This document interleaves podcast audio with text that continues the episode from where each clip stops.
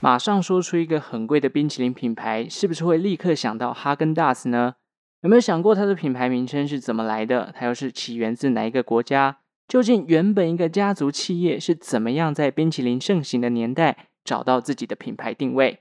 这集我们就来聊聊现代冰淇淋的发展演变，以及哈根达斯这个品牌吧。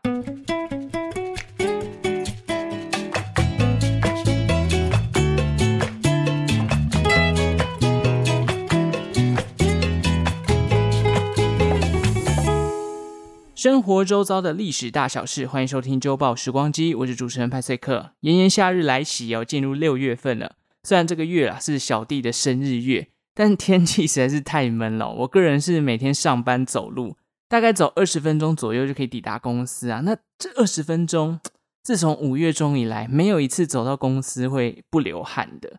我以前还很喜欢夏天哦，但年纪越来越大，加上全球暖化越来越严重。还有蟑螂也越来越多，各种情况啊，让我开始觉得这个季节是不是没什么好留恋的了？除了一些寿星的优惠之外，虽然我自己很少用啦，而且优惠越来越无感哦。我想夏天唯一可以疗愈我身心灵的，大概只剩下冰品了，譬如说豆花、仙草啊。所以今天呢，派翠克要来跟大家介绍一个冰淇淋品牌，它很贵，很贵。只要有吃到饱的餐厅，他用他们家的冰淇淋哦，我基本上就是挖个五球起跳啦。除了我个人自己很喜欢之外，我老爸也是他的超级爱好者哦，买起来不手软。它就是来自美国的哈根达斯。在正式进入主题之前呢，别忘了追踪周报时光机的 IG 哦，连接就在下方的资讯栏。要来谈论这个品牌之前啊，我现在跟大家简介一下冰淇淋的一些发展历史过程啦。大家知道，在工业革命以前啊，基本上还没有所谓的制冷技术。那么人们是怎么样制作出冰淇淋的呢？不知道大家有没有听之前唐朝那一集哦？里面我访问的来宾呢，他就有提到这个唐朝有类似冰淇淋的甜品，也就是苏珊。那他们当中的冰的来源，基本上都是在寒冷高山上面凿冰，然后把这些冰块啊，超大型的冰块运回到这个地下的宫殿里面存放。等到要吃的时候，再把这些冰块给拿出来，然后搭配一些像是炼乳啊、或蜂蜜等等的一些调味品一同享用。整体感觉起来，这个口感跟这个形容，感觉比较像剉冰哈。那当然，现在的冰淇淋种类非常的多，虽然中文我们都统称叫做冰淇淋，但在国外我们知道这个意式冰淇淋叫 Glato 嘛，那美式冰淇淋叫 Ice Cream，其实意式还有另外一种叫 Sorbetto。那至于到底谁才是第一个发明现代冰淇淋的人呢？网络上查到的资料众说纷纭，也难以考证。但有一位啊，这个十七世纪的意大利人，他的名字叫做 Antonio Latini 啊，这位老兄啊，他就有写过关于制作冰品的书籍，被认为是目前存在最古老的冰淇淋食谱。当中他就记录了一些关于制作冰淇淋的相关食材，例如说糖水啊。啊，相关的一些调味品啊，或者是果汁等等。那在制作的当中呢，啊，有一项非常重要的工具，要制作这个冰淇淋就一定需要它，那就是盐。为什么说盐很重要？因为盐的原理啊，可以让相关的液体凝结成固体。大家有没有听过？呃呃，早期有吃过像摇摇冰这种东西？其实制作摇摇冰的原理就是利用盐跟冰块还有调味料。例如说，我想做一支西瓜冰好了，我可能就用这个呃夹链袋，然后封了一些西瓜汁起来，然后里面就会加上盐跟冰块，然后三个夹在一起，然后开始疯狂的摇晃，利用盐把冰点降低，然后带走当中的热量，这样子啊，里面的温度就会迅速的降到零下二十度左右。如此一来，这个西瓜汁啊，它就会慢慢慢慢的凝固，不管是西瓜汁、凤梨汁、柠檬汁等等，它们就会慢慢变成类似有点像。冰沙的那种固体的那种果汁冰棒咯，那 Antonio Latini 就运用了这样的原理，打造出了雪落的雏形。根据 Latini 他所留下来的食谱哦，当中有一款叫做 Milk Sorbeto 的产品，翻译成中文就是牛奶雪落啦。那当中的成分呢，其实就包含了糖跟奶油。这个产品啊，在当时意大利的贵族圈可说是造成风潮。当然，意大利人呢也不只有 Sorbetto，还有我刚刚前面提到的 g l a t o 嘛。那 g l a t o 据说是佛罗伦斯当地的商人发明的，之所以开始流行，一样是有贵族尝到之后就哇，奈哈好假，要求赞哦，然后一试成主顾这样。至于要怎么样区分三种名称的冰品，像 ice cream、g l a t o 跟 sublato 呢？我们先来说一下 sublato 这个产品哦。刚刚前面有提到，中文叫做雪落。冰的本身呢，其实没有加入任何的乳制品相关成分，主要呢是有一些水果做成的哦。除非像是前面刚刚提到这个牛奶雪落额外加入的，那当然另当别论。那再来是 Glato 跟 ice cream 这两个呢，就都有加入乳制品了。差别在于，ice cream 的乳制品多半是用鲜奶油哦，可能反式脂肪比较高一点。但 Glato 呢，则都偏向使用牛奶居多。那另外这两者的差异还有一个，就是在空气的含量。通常 ice cream 的空气含量是比较高的，这也是为什么相对起来 g l a t o 吃起来会比较绵密的缘故。啊，因为大家都强调这个 g l a t o 是意式手工冰淇淋嘛。所以 ice cream 可能是比较像工厂生产的，它的整个口感就没有像意式这么来的呃扎实跟绵密啦。当然，三种产品都各有大家的喜好，比如说 vegan 可能就比较会选择 sublato，因为比较没有乳制品。那可能喜欢这个啊、口感绵密的，就会去选意式冰淇淋等等。而且这个 gelato 跟 ice cream 啊，它们当中呢其实都有相关的系数规定哦。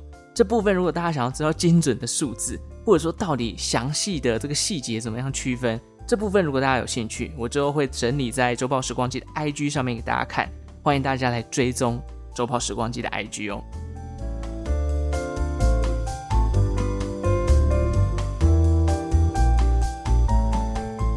那进入十八世纪之后呢，这项冰凉的好滋味也传到了美洲的大陆。随着欧洲人移民过去啊，当地也有不少的名人时不时就要吃冰淇淋。好比说这个美国总统华盛顿啊，要知道冰淇淋在那个年代啊算是高级的甜点啊，所以大概也要这些有利人士才比较有机会吃到。基本上平民要吃到真的不容易，而且保存也比较困难嘛。后来终于在工业革命之后，制冷的技术啊，保冰的设备慢慢出现，这个冰淇淋的价格才真正的往下掉，至此才有更多人吃到冰淇淋。也差不多是在制冷技术跟机械设备出现之后。二十世纪初期，制作程序繁杂的 g l a t o 开始淡出美国人的生活。诶，可能生产的过程需要花费比较多的力气。那因为工业革命有机械化，加工品比较容易制作而成，所以慢慢取而代之的就是这个加工感比较重，一次可以大量生产的 ice cream。甚至后来啊，还研发出了像是奶昔呀、啊、漂浮冰淇淋等等不同的商品哦。好，这大概就是整个这个现代冰淇淋的初步介绍了。从一开始可能要手工制作，到后来工业革命有制冷技术、保冰设备，让整个冰淇淋可以更为的普及化。接下来我们就要来跟大家介绍一下这个要价不菲的哈根达斯，它是怎么样一步一步站稳全球冰淇淋的市场的。哈根达斯的创办人是一对夫妻，他们都是来自于波兰的犹太裔。一九二一年，当时年仅十岁的创办人 Ruben Martus 跟着自己的母亲搭船漂洋过海，来到美国的纽约生活。抵达这里之后呢，Ruben 便开始帮助自己的叔叔榨柠檬汁。为什么要榨这个柠檬汁呢？目的啊，就是帮助他叔叔来制作柠檬冰淇淋的原料。到了二十世纪初期啊，Ruben 他们一家的冰淇淋生意算是做得有声有色，也开始慢慢的变大间。后来呢，更成为了一家名为 Senator Frozen Products 的公司哦。产品呢，也从单一品项的柠檬冰拓展出不同口味的甜点跟冰品。到了一九三二年，这个 Ruben 啊，也正式成为家族企业的接班人。之后，更在公司内部认识了自己未来的老婆。也就是哈根达斯的另外一个创办人 Rose，两人在一九三六年结婚。然而，公司的营运状况大概到了一九五零年代开始受到挑战。主要的原因呢，就是因为有更大的冰淇淋品牌以及更多不同的厂商都进来想要分食这块大饼。通路商呢，也因为有更多元的选择哦，开始提高了代销的费用。这就代表生产冰淇淋的利润开始被吃掉了。可能原本一杯卖十五块的冰淇淋，通路抽五块，那 Ruben 他们还可以赚到十块。但现在，哎，通路涨到八块了，利润瞬间就少了三十 percent。这就让 Ruben 意识到，哎，公司如果再不搞一点新花样啊，很快就会被这些通路商给玩死，最后入不敷出。于是他开始构思，哎，我到底要怎么样在冰淇淋市场当中杀出一条血路？开始研究的过程呢，一方面 Ruben 负责优化自家的产品，买进相关的新设备，用更好的原料改进食谱，甚至去研发新的口味。例如啊，他们在研发新口味的过程，好比说巧克力，他们就会说，哦，我们原料来自于欧洲的比利时。那像是香草，哎，来自这个马达加斯加的香草。咖啡呢，我们来自哥伦比亚的咖啡豆。那有了这些知名的原料，去打造出他们的新口味。另一方面呢，他们就在思考怎么样让消费者在众多产品当中去记住他们家的产品。这部分啊，就交由他的妻子 Rose 来思考了。于是。Rose 把脑筋就动到了品牌名称上面，他觉得，诶，如果这个大家都用英文，都跟大家一样，就是用这样的方式去取名，那不如搞个异国风格的品牌，给大家一种呃既陌生又高贵的错觉。那有了这个想法之后，他两个人初步达成共识，开始每天就创造名字，要的感觉就是那种诶高贵的欧洲品牌，听起来虽然很陌生，但就觉得它听起来很高级这样子。后来啊，靠着自己自创的音节组成了哈根达斯。没错，哈根达斯这个单字其实是自创的哦。换句话说，这个名字其实根本就没有任何的意义，它就只是一个可能来自于北欧的语言，听起来很炫炮，让大家觉得哎，它很陌生，但是听起来又高级。终于，这个在一开始塑造自己是异国路线品牌的哈根达斯，终于在一九六一年登场了。刚开始呢，就以香草、巧克力、咖啡三种口味在市场上厮杀。据说开业之后，他们还利用斯堪的纳维亚半岛的地图照片放在他们店面后面，让这个异国的情调更为的浓烈。那 Rose 更是在卖冰淇淋的过程当中，都把自己盛装打扮成一个像是贵族贵妇的感觉。营造整间店的更高贵的气质哦。几年后啊，他们也推出了第四种的口味——草莓。靠着口耳相传，加上始终维持高贵品牌的特色，很快市场上的哈根达斯就被定位成高级冰淇淋品牌。到了一九七六年，夫妻俩的女儿也接手了这个家族企业，并且在纽约的高级住宅区布鲁克林高地开设了第一家哈根达斯的专门店。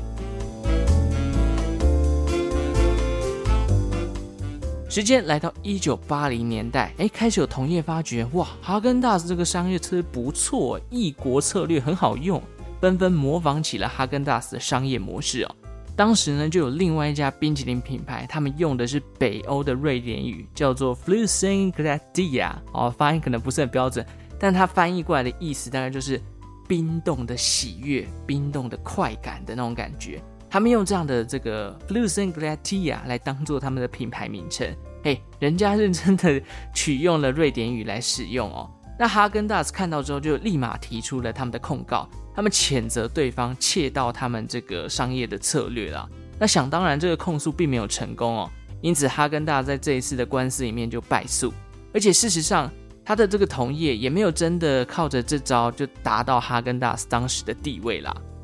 那除了这一场控诉之外呢，一九八零年代哈根达斯也算是迎来新的突破了。在一九八三年的时候呢，这个家族企业被另外一家大型的食品公司叫做 Pillsbury 给收购了。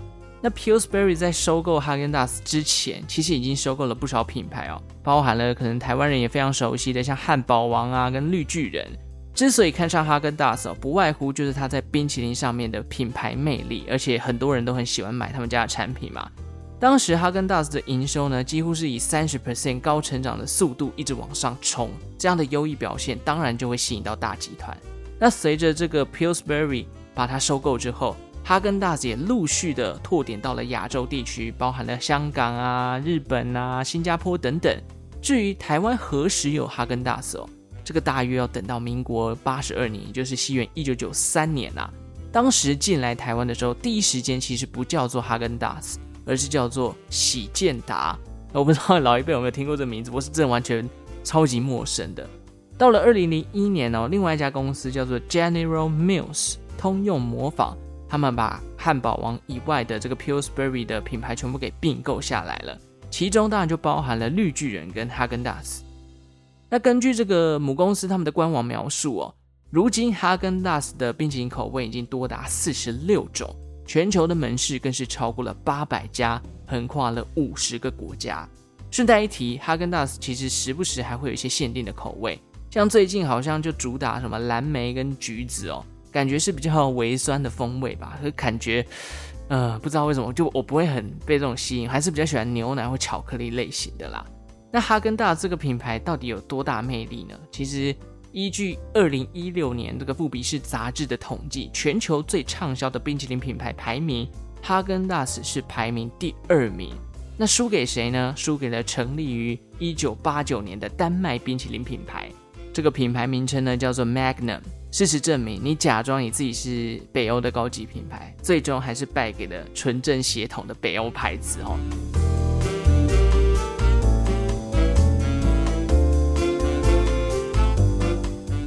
我其实蛮好奇的，不知道 Magnum 这个牌子台湾吃不吃得到，而且到底有什么魔力可以让它战胜哈根达斯？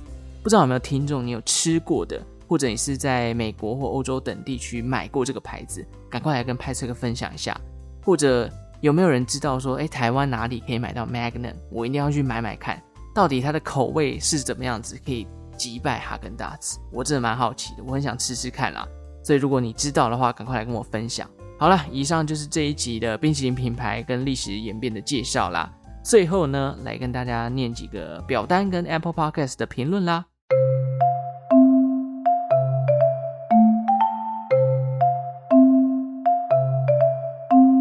好，首先是 Apple Podcast 的评论哦，他叫做我是 Lucas，他说声音真的太好听了，节目又很有内容，不刷五星真的说不过去啦，大推。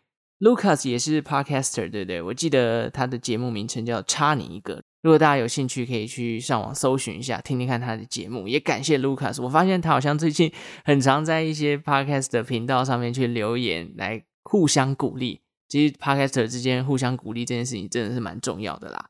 好，那表单的部分呢，总共有两个。第一个他叫做西瓜，他说他想听藤子不二雄，就是哆啦 A 梦作者的历史故事啦。他说啊，你的节目非常有趣，我全都听完了，是我无聊时的好凉拌，五颗星星送给你，谢谢西瓜。哦，哆啦 A 梦也是我的童年呢。这个小时候觉得，如果我有一个哆啦 A 梦机器人来帮我解决一件事情，该有多好。但我觉得，如果哆啦 A 梦 这种东西真的存在，世界应该大乱了。